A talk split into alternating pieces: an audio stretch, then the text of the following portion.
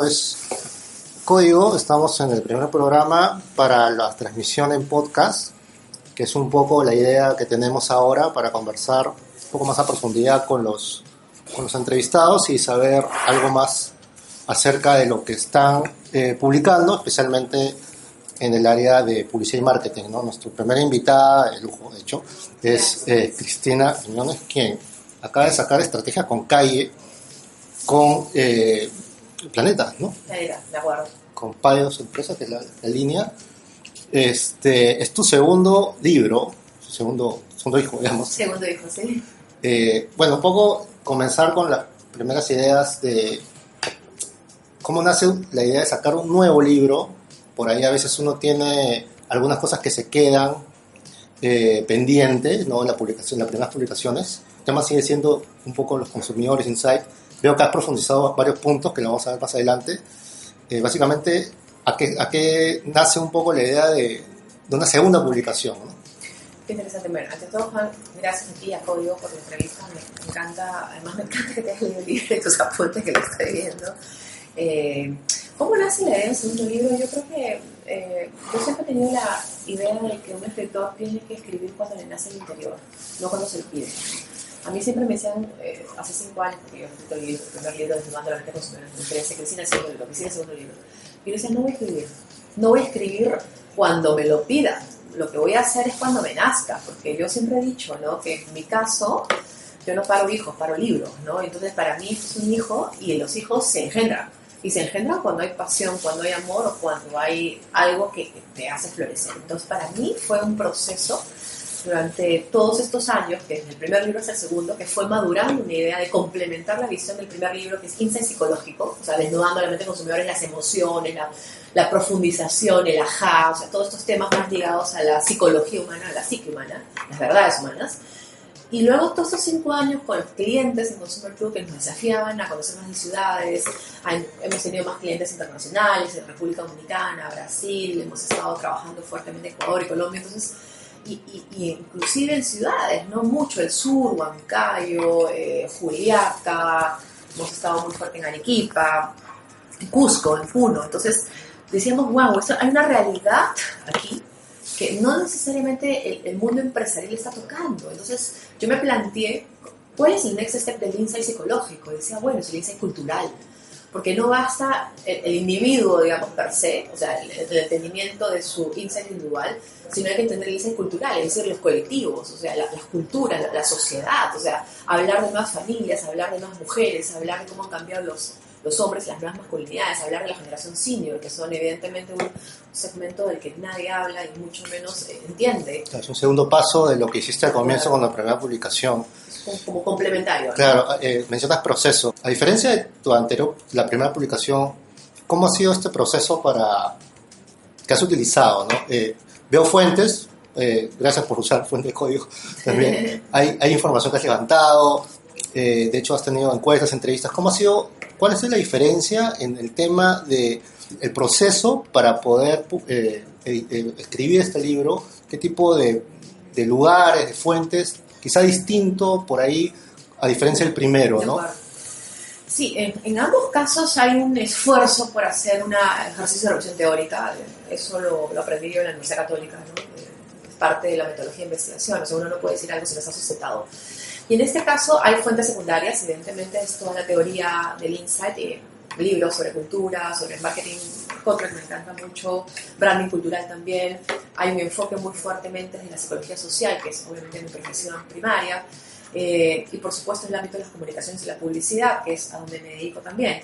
Eh, pero además hay mucha investigación que ha hecho la consultora de Consumer Truth en más de cinco años del primer libro para muchos clientes en la región latinoamericana. Entonces hay muchas horas de pisar la calle, hay muchas horas de sentir al consumidor, hay mucho brainstorming de todo el equipo Consumer Truth, que son además eh, base de todo lo que ha sucedido acá y hay mucho entendimiento en diferentes proyectos que nos desafiaban. Hemos tenido clientes que nos invitaban a entender de jóvenes ¿no? y cómo es la energía de los jóvenes, entonces por eso es que ponemos cosas como snacking cultural.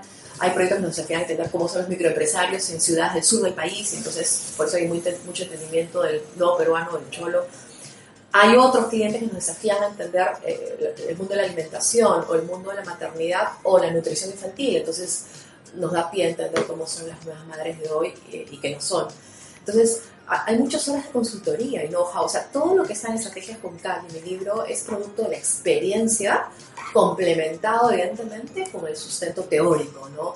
Eh, pero yo soy una persona que, digamos, me dedico el 100% de mi tiempo a a la consultoría, ¿no? Entonces, soy una profesora, me gusta la academia, pero sobre todo soy una doer, o sea, soy alguien que está haciendo cosas, no, solamente reflexionando en términos abstractos, sino pisando la calle en tiempo real. Yo misma soy una persona que además me fascina el concepto de, de, poder tener el contacto directo con el consumidor, ¿no? Soy la gran empresa donde yo vengo, en el mundo corporativo, en una posición de gerente, porque a mí me faltaba la calle, o sea, y creo que ponerme en una posición de calle, de poder entrevistar a la gente, de irme, no sé, a las favelas, por ejemplo, en El Salvador de Bahía, en Brasil, o poder entender, por ejemplo, no sé, estar de grifera durante un día para entender cómo es el mundo la estación de servicio, eso, eso te da un insight y te da una intuición y te da una capacidad para poder conectar con la gente que probablemente no solo está en los libros y tampoco solo está en las tablas Excel ¿no? y las estadísticas. Yo creo hay que complementar un poco toda la, digamos, la parte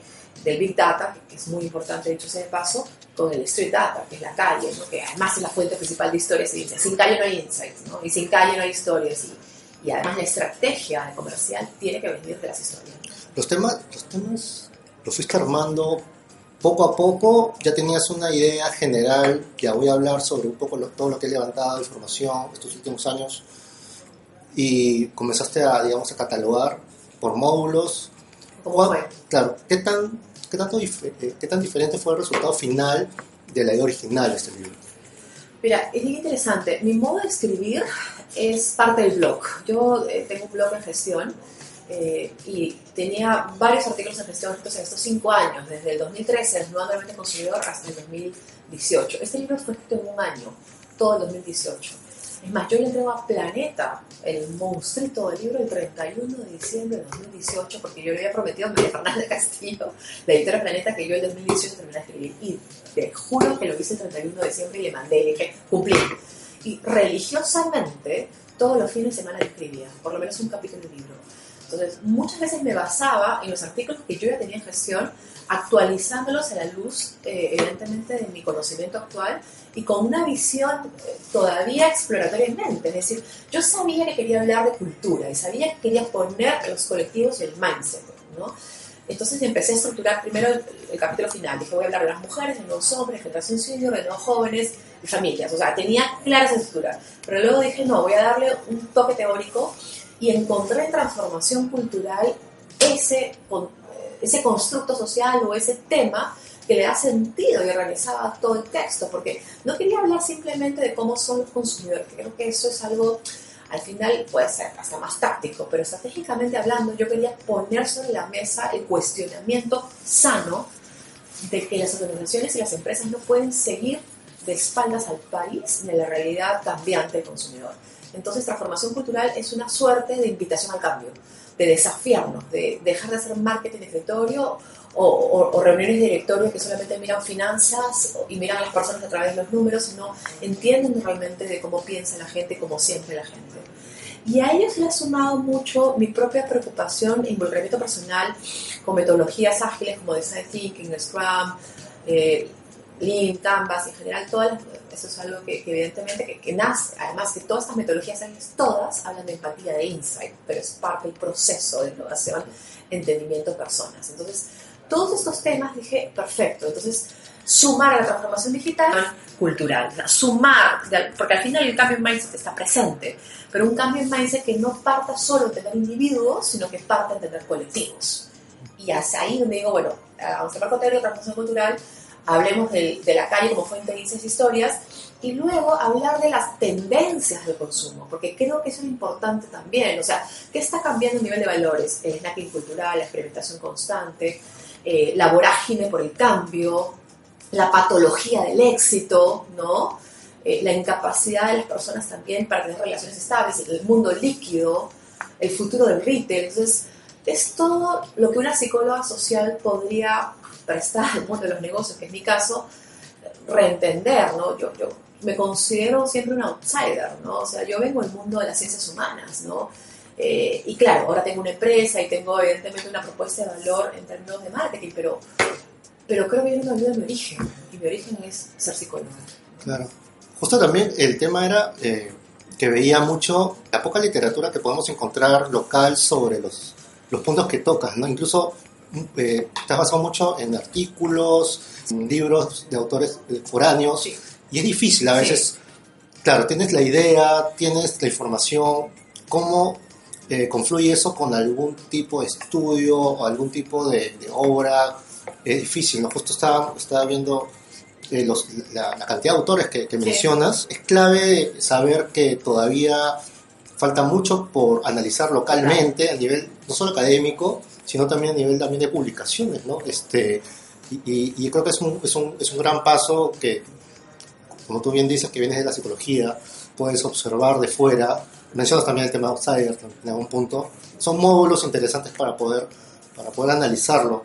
Yo quería ya comenzar a hablar sobre algunos capítulos, eh, subrayé algunos, y arrancar con el comienzo porque creo que lo de transformación cultural lo colocas desde el primer capítulo y, y mencionas que es la transformación centrada en personas.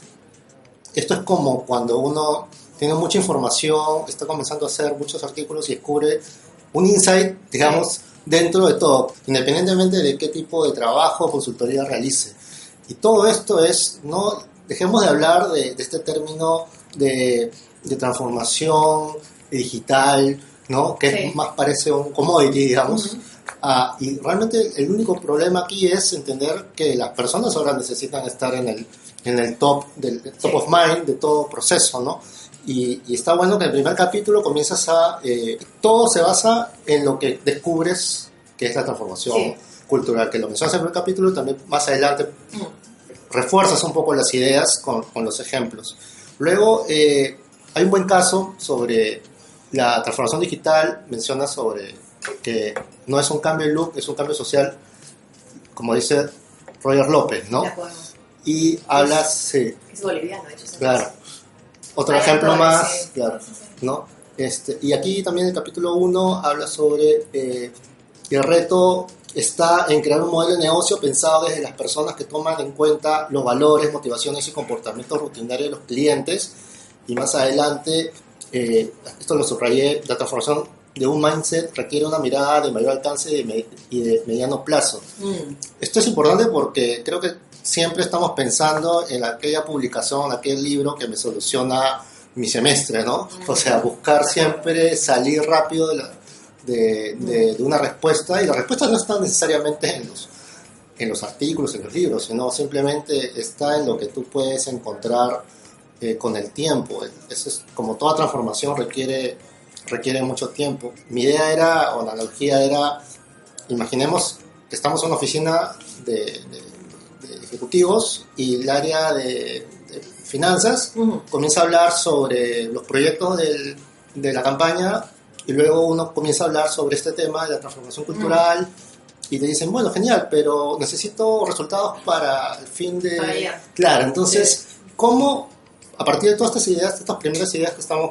este, comentando, cómo insertar la- esta, esta metodología de mediano plazo de cambiar la transformación de que ahora se llama digital, pero en realidad como dicen, cultural.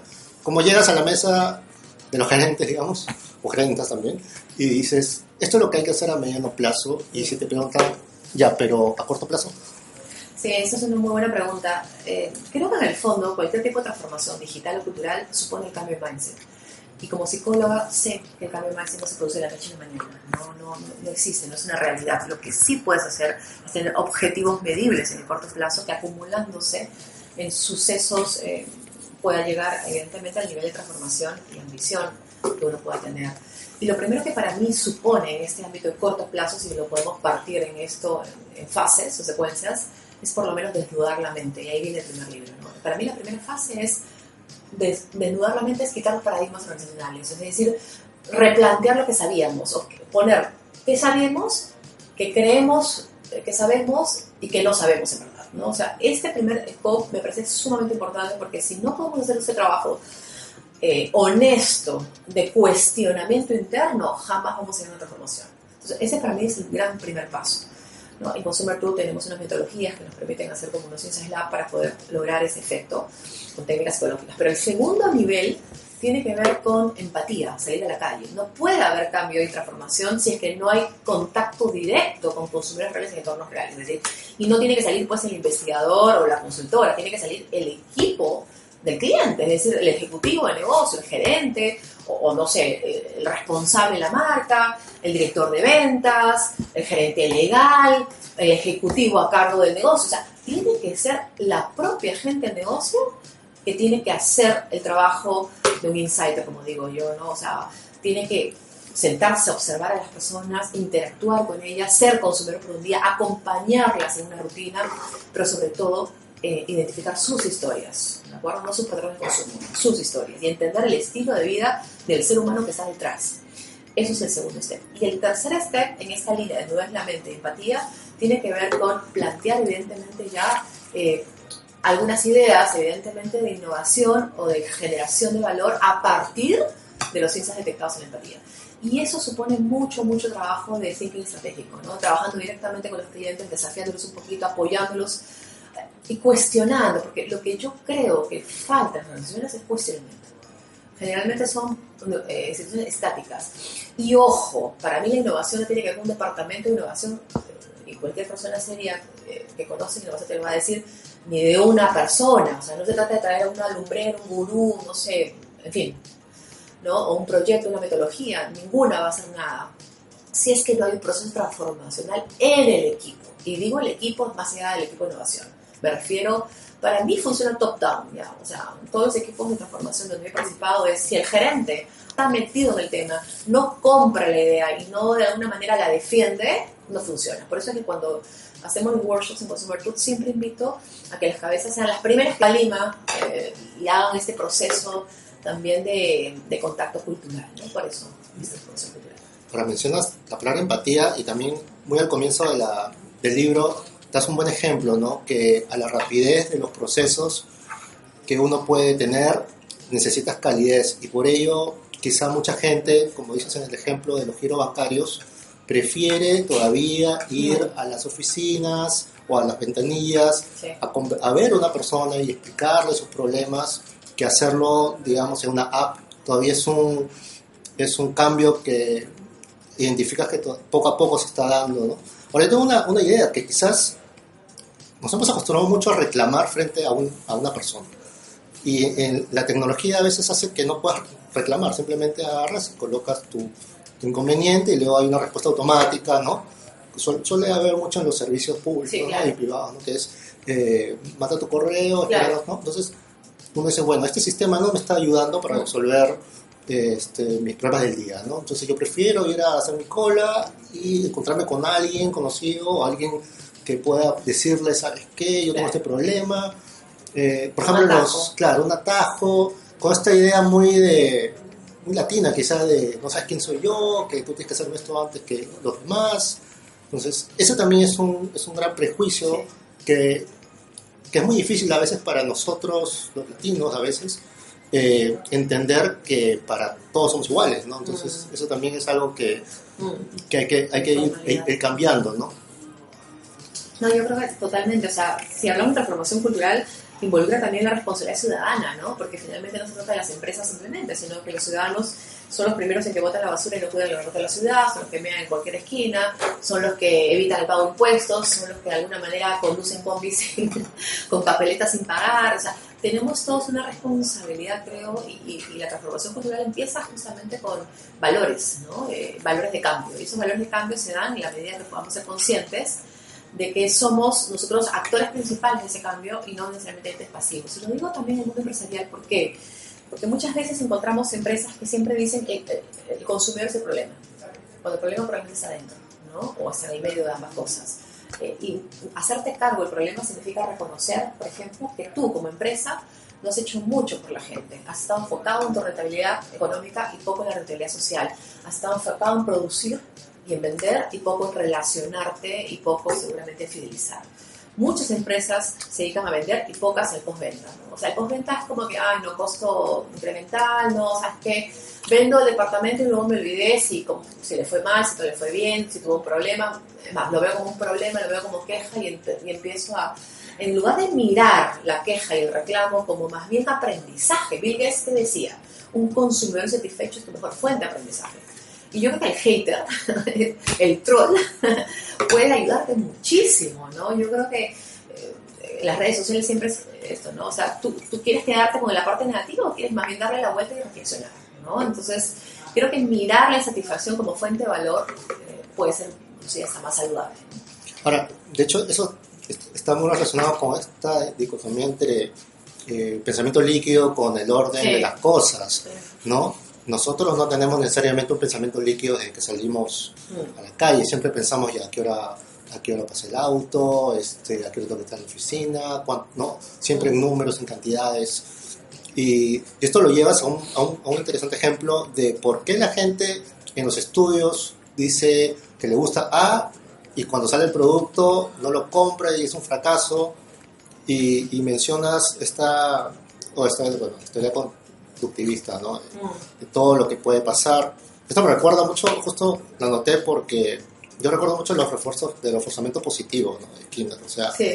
todo lo que uno dice que quiere, ¿por qué lo hace? Porque eh, va a recibir una, un beneficio, sí. ¿no? El refuerzo positivo o negativo, esto de, la, de los descuentos, ¿no? Sí, claro. La gente prefiere el descuento, claro, contra, la, contra el precio original que ya nadie coloca. Y espera, espera el descuento y, y- Sí. y todo se basa en, en recompensa o castigo, ¿no? Si no llegaste, castigo, ¿no? el inicio del libro también senta ciertas bases de toda la experiencia y todos los estudios relacionados al conductivismo, que supongo Sí. que es parte de una corriente que, Sí. digamos, entendiendo bien, es, es bastante más acorde a, a lo que tú vas. ¿no? no sé si es necesariamente la sigues tan, tan a pie la letra, pero No, no, no Pero yo lo no soy mucho de contribuirse. Creo que finalmente las conductas humanas son importantes, pero yo soy de las personas que creo mucho más en la corriente eh, más que conductista cognitivista y más en psicoanalítica inclusive, ¿no? porque yo creo en las emociones humanas. El conductismo puro y duro asume que hay eh, acción-reacción, claro, ¿no? estímulo, reflejo. Yo creo que hay una caja negra del consumidor que procesa eso, no es que haya zanahorias todo el tiempo para salivar, como los perros de Pavlov. ¿no? Yo creo que puede haber un superproducto que te pueda hacer salivar, pero si el procesamiento de la información, ah, no, este producto es para mucha gente más joven, este producto no es de un empresario que no es muy santo, entonces probablemente no salive, ¿me? Entonces sí creo que hay una, eh, justamente lo que se llama la ventaja invisible, ¿no? Es decir, la capacidad de entender el intangible, que a veces es más difícil de entender por un empresario y por un- el mundo de los negocios. ¿Por qué? Porque suele medirse más que entender. Suele de alguna manera eh, ser experimentos más cuantitativos que están bien para tener como una idea de lo que la gente prefiere, pero a veces hacemos poco esfuerzo por darle color a ese número, interpretarlo mejor o cuestionarlo inclusive, ¿no? Entonces nos quedamos con los famosos indicadores de KPI de cómo la gente compra, cuánto compra, cómo compra, dónde compra, y, ta, ta, ta, ta, ta, y tienes como que en- y, y piensas que eso es entender a la gente. Por eso que yo en mi libro, y la primera frase que me invitó a escribir ese libro es, ¿quieres conocer a tu consumidor? ¿Dónde esperas conocerlo? ¿En la tabla Excel? Pisa la calle. ¿no? Y esto es un cuestionamiento que me ha pasado muchísimo. O sea, y te digo, yo soy de las personas que he sido siempre outsider desde que estaba estudiando psicología. Porque la Universidad Católica además es una formación de psicología humanista dedicada. Entonces yo en la empresarial claramente era la prostitución de la psicología, siempre, ¿no? Y luego cuando estuve trabajando ya en, en en la empresa de alimentos, como pisar la calle, invitar a, la- a mis, a mis ejecutivos a vivir tres días en lugares bajos ingresos era la subversiva, ¿no? psicóloga subversiva que no me dejaba trabajar, ¿no? En lugar de estar haciendo yo mi trabajo, tenía que estar empatizando con la gente, ¿no? Y ahora mismo, de alguna manera, ¿no? Ya en el mundo empresarial me ha tocado ser parte de algunas eh, reuniones de directorio, algunas reuniones gerenciales, y claro, probablemente somos pocas mujeres en ese, en ese tipo de reuniones. A veces nuestros puntos de vista son bulleados o no tomados en consideración. Eh, ay, sí, ¿no? Ay, la sensibilidad, la empatía, la emoción, con, con, con- a ver, ponle un número, pues, Cristina, ¿no? A ver, ¿cómo, cómo lo como? ¿Qué resultado me da esto? Hay un cuestionamiento muy puro y duro, ¿no? Y creo que no nos damos cuenta que finalmente nos dirigimos a personas y que si no hay satisfacción de las personas y si no hay relación con las personas, el negocio se cae. Y esa sensación de muleo que tenemos las mujeres es un poco el bullying a las ciencias humanas también. Claro, de hecho la teoría económica también ahora está abrazando un poquito más el tema Sí. de los errores de juicio, Sí. ¿no? Pero esto, traducirlo a veces en, en una, en un área de financiera, necesitas un poco abrir un poco la, la cabeza, ¿no? Ahora, lo- de los capítulos a destacar, bueno, a la mitad del libro más o menos, eh, comencé a, a dar una idea que también lo que, lo que quieres hacer es explicarle entre líneas y a veces de forma concreta cuáles son las diferencias entre qué es un insight, de la diferencia de una intuición, Mm. un simple prejuicio, o incluso las analogías cerradas que son a veces mucho de, Mm. bueno, yo estuve en la calle y vi esto y por lo tanto supongo que también va a ser lo mismo para mi producto y al Mm. final Mm. A veces hay casos, ¿no? Creo que también parte de la, de la publicación es poco a poco ir evangelizando un poquito Sí, más y, y- y con ejemplos eh, concretos sobre la- las diferencias. En realidad, este, no toda intuición necesariamente es un insight. ¿no? Eso es- creo que eso es algo interesante poder, poder verlo, ¿no? Y no todo prejuicio necesariamente va a terminar siendo un. Creo que tiene que ver mucho con lo que vemos de fuera. Creo que la palabra outsider Mm. funciona muy bien para muchos de los ejemplos porque es una mirada no del marketing, sino de la psicología. Y todas las veces que has hecho levantamiento de información, como que te dices, hay que ver un poquito más distinto, ¿no? Este, inicialmente fue una, digamos, un, primer paso explicar de forma concreta cuál es la conceptualizar. Sí, y en el primer libro es- eso es como más claro inclusive, ¿no? Desnuda consumidor era la psicóloga metida al mundo del marketing y que sentía que la palabra INSE estaba prostituida. Y claro, yo soy psicóloga y defiendo el INSE, pero el INSE nace en la psicología, ¿no? Nace en la Gestalt y en el psicoanálisis. Son dos corrientes. La Gestalt lo que hace se llama la reestructuración cognitiva, ¿no? Cuando eh, tú pones un mono que quiere coger unos plátanos y, eh, del techo y el mono encuentra que puede agarrar un palo y recoger los plátanos y encuentra que el problema estaba no en el acceso de su mano al plátano, sino en el uso del instrumento, reconfigura el problema y eso es un insight, es el ajá, es la manzana en Newton diciendo encontré la solución al problema porque hay una forma de pensamiento lateral que te invita a pensar distinto, ¿no? Es cambio de. Y por el lado del psicoanálisis, el insight tiene que ver con eh, la conciencia de la enfermedad, es decir, cuando yo encuentro por qué estoy mal. O sea, todos sabemos que tenemos que ir al psicólogo, pero no sabemos por qué. Y justamente necesitamos un profesional que nos ayude a entendernos y entender por qué me siento deprimido, por qué me siento ansioso, por qué siento que estoy peleado con el mundo. No lo sabemos. El psicólogo y las conversaciones y, y la terapia nos ayuda a entender, ¡ah! ajá, sí, pues tengo problemas con la autoridad, tengo una fobia a esto. Entonces, estos elementos psicoanalíticos muy profundos de hurgar en las emociones humanas es encontrar la base y el origen del malestar psicológico traducidos en el mundo empresarial dan origen al insight que conocemos en el marketing, pero tiene un origen en la psicología. Entonces, cuando yo empecé a trabajar hace 10 años en el mundo del marketing, o sea, con mi propia compañía, eh, dije, bueno, vamos a tratar de poner o defender el punto de vista de un psicólogo, ¿no? Que creo que además es el punto de vista humano, ¿no?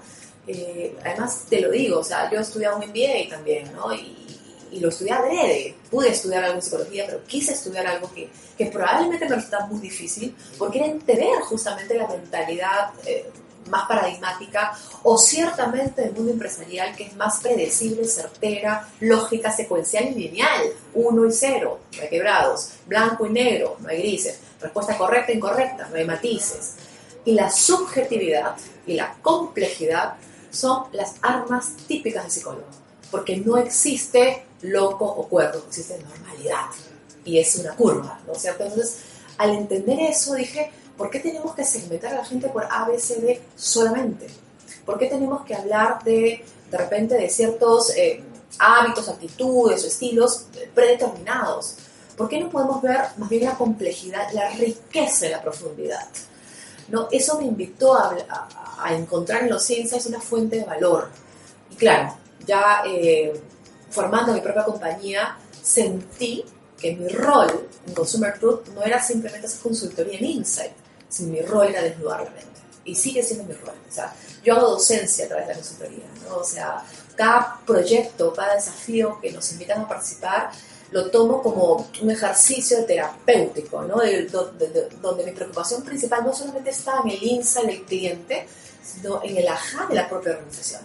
Y cómo nosotros podemos sumarnos y ayudar a que estos gerentes ejecutivos o equipo puedan desnudar su propia mente y encontrar sus propios ajá. cosas. Y ese creo que le da sentido a todo lo que hacemos, porque cuando tú ves la cara de un ejecutivo que siente que se entendió, que encontró, que se liberó, es catártico, ¿ah? Es catártico. En ese momento digo, la tarea está hecha. Entonces no es un insight puesto simplemente como una frasecita hecha, como un copy publicitario o como simplemente ejercicio de venta. Yo defiendo la visión del insight como desnudez organizacional y como transformación cultural, que creo que es el sentido, por lo menos que en mi caso tiene eh, más trascendencia ¿no? y, y, más impacto finalmente en el largo plazo del negocio. ¿no? No, yo siempre digo, Insight no es una campaña bonita. Insight es estrategia de negocio pensada desde y para la gente. Y sí, eso es un modelo más empresarial, tal vez, de conseguir el Insight. Muchas empresas te piden ser un radiólogo, ¿no? Ser, sí. Quieres una radiografía del momento, pero en realidad lo que necesitas es el día siguiente. Y, y también eh, he visto cuál es la diferencia entre lo que llamas el street data, ¿no? Sí. No es lo mismo hacer una encuesta no es lo mismo que entrevistas random, sino tener un método de observancia cuando estás eh, levantando información. Es una, es una metodología que aplicas mucho en los casos. Eh, ¿Puedes detallarme cómo encuentras un poco esta forma de hacer state data? Porque ha sido a un Sí. montón de lugares, Sí. ¿no? ¿Hay, una, ¿Hay un método en realidad o es un poco más de intuición en este caso? Hay un poco arte y ciencia, ¿no? El INSA, el Design Thinking y todas las metodologías de innovación suponen eh, método científico, pero también intuición y arte, ¿no? Y yo creo en los dos, yo siempre digo, somos como los cocineros, ¿no? O sea, tienes teoría, pero la experiencia te da la calle, el olfato te lo da la calle, para mí la calle, eh, digamos, la experiencia es la que me permite eh, poder tener ah, algún ejercicio, de, digamos, un proceso de alguna manera más definitivo. ¿Cómo hacemos este tema en la calle? Para mí es muy importante, primero, el, la capacidad de poder adaptarte a un entorno distinto. Hay gente que puede adaptarse y gente que no. Gente que sigue siendo un actor externo, inclusive estando dentro de un hogar de un consumidor de bajos ingresos o dentro de, no sé, un contexto de consumo totalmente distinto. ¿no? Me ha pasado con clientes que, son, que tú los ves que están ahí, pero están ausentes. Su mente está en otro lado su cuerpo, su mente y su alma no están en ese momento con el consumidor cocinando, por ejemplo, mollejita con él, o no sé, este, tomando un baño, una ducha en una estación de servicio, o de pronto este, tomando una cervecita en, en, un lugar, en un bar, por ejemplo, de, del Boulevard Retablo Comas, ¿no? O sea, siento que están ausentes, es como que le choca la experiencia. Entonces yo creo que primero es que te guste y eso te tiene que partir por un entendimiento de que esto es real, no, no es un ejercicio, un juego, no es algo que tengo que hacer por cumplir, bueno, a ver, esas ideas locas que vienen de acá, ¿no? Este, el consultor, etcétera, etcétera. Primero la capacidad de adaptación. Dos, es interesante la observación, ¿no? Porque muchas veces la entrevista te puede dar muchos hints, pero la observación para mí es fundamental. La observación a veces te dice muchas veces los insights que yo he encontrado junto con equipo salen de la observación, no de la entrevista. La observación te dice lo que la gente no quiere decir, pues. O porque claro, el insight no es lo que la gente dice, es lo que no dice pero sí hace. O lo que no dice pero sí siente. O lo que no dice pero en el fondo es lo que cree. Entonces te toca observar mucho la realidad, ¿no? Entonces desde cosas, por ejemplo, ha tocado un tema en Guayaquil, en Ecuador, de entender cuál es el rol de la grasa o la margarina, creo que lo conté en el libro, y de sí. pronto, si tú le preguntas a una ama de casa, que es donde íbamos en los hogares, ¿qué representa la margarina? Ah, bueno, nutrición, ah, bueno, sabor a mis comidas, ah, bueno, este, bueno, en fin, es lo que es el hábito común, pues, de cualquier ama de casa, tener un poco de mantequilla para el pan de sus hijos. Pero eso es lo convencional. Pero cuando fuimos a los hogares, en general, incluso la margarina, una de las cosas que más me llamó la atención es como las refrigeradoras tenían siempre la margarina abierta y siempre la margarina estaba como que no le hubieran pasado el cuchillo, sino como media vandalizada y de pronto observando nos damos cuenta el tremendo efecto placebo que tiene la margarina donde los hijos se ponen alrededor y empiezan a meterle el dedo a la margarina. Entonces puede haber un cuchillo, puede haber un orden en la mesa, pero las mamás invitan a los hijos a tener un ejercicio también de catarsis y meterle el dedo a la margarina y poder chuparse el dedo y tener, o sea, este elemento de gula con la grasa es algo que probablemente no es racional, es intuitivo y sale la observación. ¿no? Inclusive yo fui y un niño me puso margarina, fuego de margar, margarina en, los cachetes, entonces fue como muy gracioso. Dije, bueno, eso puede ser rol de la marca. La margarina es solamente un el alimento, es solamente eh, sabor a las comidas y a los panes. Yo creo que es un elemento de goce, placer en una sociedad que ha dejado de hacerlo, ¿no? Una manera de tener momentos optimistas en el día, es poder mirar el amarillo como una suerte de espacio catártico en un mundo predecible, ¿no? Y que perdió la sonrisa. Entonces, esto que te lo digo, evidentemente, se tradujo en una propuesta de valor de los momentos amarillos, ¿no? Que era básicamente una suerte de ritual de ejercicio optimista al inicio del día, que probablemente era un territorio optimismo, mejor que grasa, ¿no? en términos estratégicos y de negocio. También creo que mencionas el ejemplo de Salvador, esta forma de desconstruir la, este prejuicio que uno tiene sobre el trabajo y el ocio, ¿no? Y, y, eso es algo, claro, o sea, creo que también ir a la calle es ir con tus propias ideas preconcebidas o prejuicios y darte cuenta que la gente realmente no es, como uno piensa, ¿no? Y eso a veces los estudios dicen, ¿no? Ah, bueno, la gente A escucha esto, gente B escucha... Y no es así.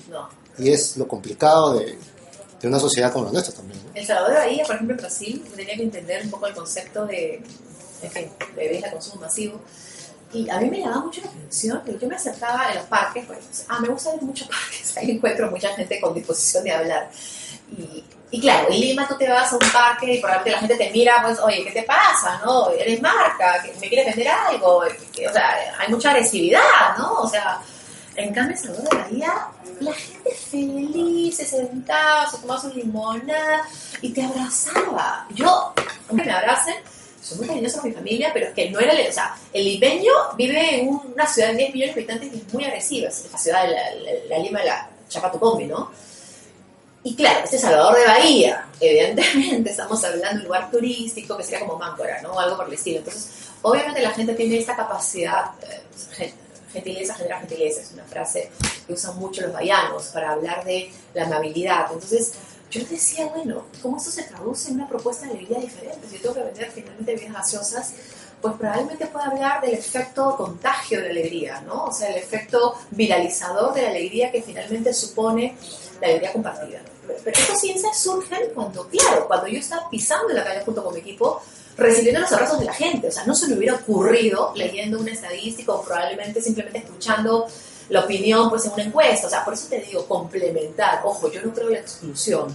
El Big Data sí importa, pero el Big Data también. La encuesta importa, por supuesto. La data también. Es más, los índices parten de eso, ¿de acuerdo? De una exploración numérica, una exploración de negocio, de reportes sectoriales. O toda la parte de hard data es el primer paso insight.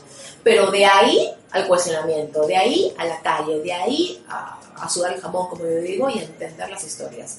Y para mí la calle es la principal fuente. Es más, yo no podría, de verdad, no podría, tal vez, pienso yo, volver al mundo corporativo en una situación de, de marketing escritorio. Creo que me sería absolutamente infeliz. Yo, a mí la calle me encanta porque la calle para mí es una metáfora de acción constante, contacto con la gente. ¿no? Y como psicóloga y como insider, para mí la calle es una invitación al cambio. Por eso yo siempre digo, este libro no es un libro, es una invitación al cambio. Es una invitación al cambio en dónde? en las reuniones de directorios, en las mesas de gerencia, en las reuniones de negocio, donde seguramente eh, la palabra emociones, intuición debe ser una de las cosas que, digamos, que, no necesariamente se entienden bien o probablemente se bulean también. Tienes muchos capítulos en donde creo que el, tema principal son las nuevas formas de entender la sociedad. Mm. Hay, hay, hay, una sección, hay un capítulo sobre el mundo retail que es interesante, también sobre el mundo de los inmuebles, poco, poco analizado, todavía muy digamos, acción-reacción, precios, ubicación, pero hay, cosas mucho más profundas. Hay un capítulo que sí es interesante sobre la, las mujeres, creo que es bastante amplio y, siento que en realidad acá tranquilamente puede salir hasta un, un solo libro de, este, de este capítulo, me parece que es... Que fue el primero que escribí. Sí, que es realmente, tiene un montón de temas, de hecho eh, da para hablar bastante sobre, sobre el punto, pero creo que el, digamos, el concepto principal es es muy difícil ahora catalogar un tipo de o tipos de mujeres. Creo que mm. eso en tiempo real las cosas van cambiando, el mundo está cambiando mucho, mucho más rápido en algunos lugares y no todas las mujeres mm.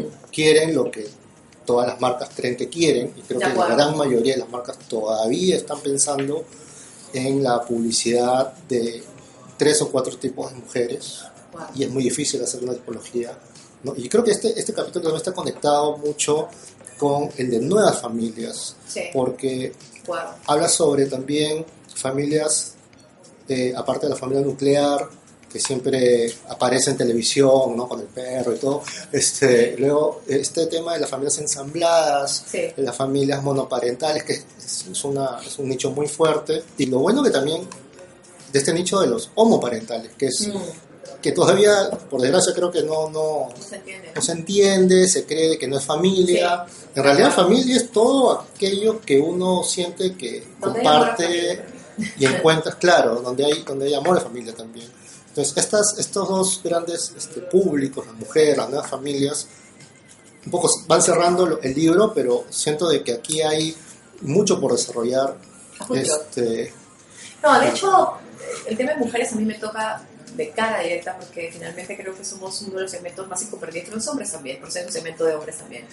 Por lo menos las mujeres estamos empezando a alzar nuestra voz y a cuestionar y empezar a ver la, violencia de género en esta ciudad es impresionante. Somos la quinta ciudad más peligrosa para una mujer, según datos estadísticos. Pero el machismo que tú vives en las calles es tremendo y el machismo que uno vive en el mundo empresarial siendo mujer y siendo gerente mujer es mayor aún. Lo he sentido yo clarísimo. En estos 10 años de empresaria he tenido un puente eh, que me ha hecho sentir bastante incómoda, dicho sea paso. Pero creo que hablar de mujeres es hablar sobre todo de la eh, complejidad femenina. Eh, y creo que esa complejidad, esa naturaleza femenina sería muy importante tener mucho más en los directorios, mucho más en las mesas de gerencia y mucho más en general en el marketing, en el marketing real, ¿no? Creo que todavía seguimos mirando a las mujeres como eh, amas de casa cuando finalmente somos dueñas del mundo o gerentes del hogar o por último, jefas de familia, que según datos de la encuesta nacional de hogares, cerca del 25, tal vez un poco más, 27% de familias peruanas están regentadas por mujeres y son invisibles. Hablar también, por supuesto, de las madres solteras, familias que son de dos, madre y su hijo o hija, finalmente son el 15% según datos de datos también. Eh, ayer estaba leyendo una encuesta de Ipsos donde se veía que el 55% de las familias nucleares, y claro, el 45% restantes son familias fuera del tradicional, según datos de Datum son 40-60. En general, las estadísticas nos, nos están mostrando es que hay un océano azul de posibilidades que no estamos mirando. Entonces, sí creo la gran importancia, más allá del número, del tamaño del mercado, es entender.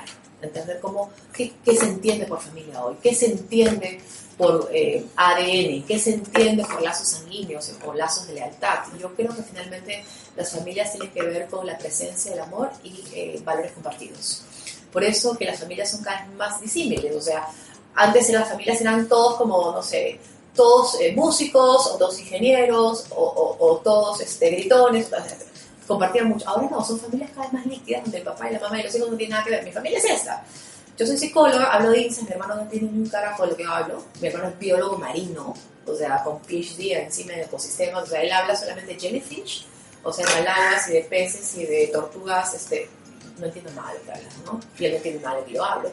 Mi madre es artista plástica, especialista en pintura, entonces es, este, su mundo es, es emociones, es, es, es, arte, y mi padre es ajedrecista profesional, entonces este, su mundo es el tablero de los 54 cajes, eh, la estrategia ligada a, a, la competencia, al juego ciencia eh, y la estrategia.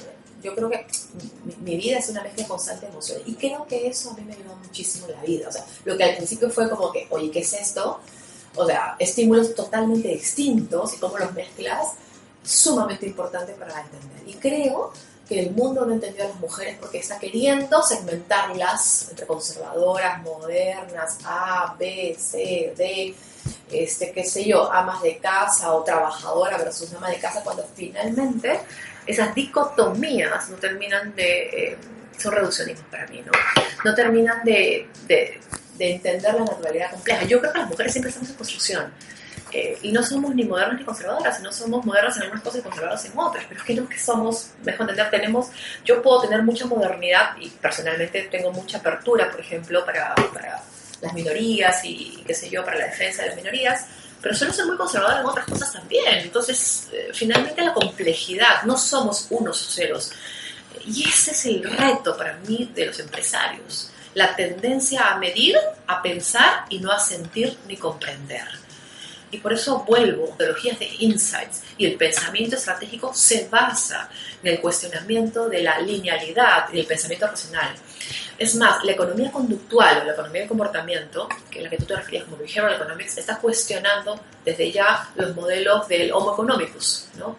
Los psicólogos, para que me vengan dos, muchos 60 años, todo, y, me dicen lo mismo, ay, escena, estos economistas están el Natch, que dicen los, la economía conductual, es el que, digamos, que inventó Dura y de Skinner y de Pablo hace muchos años. ¿No sea, ese tipo de cosas, pero a Dios gracias se viene... Hay un libro que me parece espectacular, que es La civilización del desperdicio, la, hablo en el libro, de Jürgen Schultz, un economista de la Universidad del Pacífico, cuyo libro creo que es una oda a la psicología económica. Ese libro a mí me abrió muchísimo las posibilidades. Yo quise estudiar mi Master of Science en psicología económica estoy hablando hace muchos años, eh, nunca pude eh, ser capaz de, entrar a, esa maestría.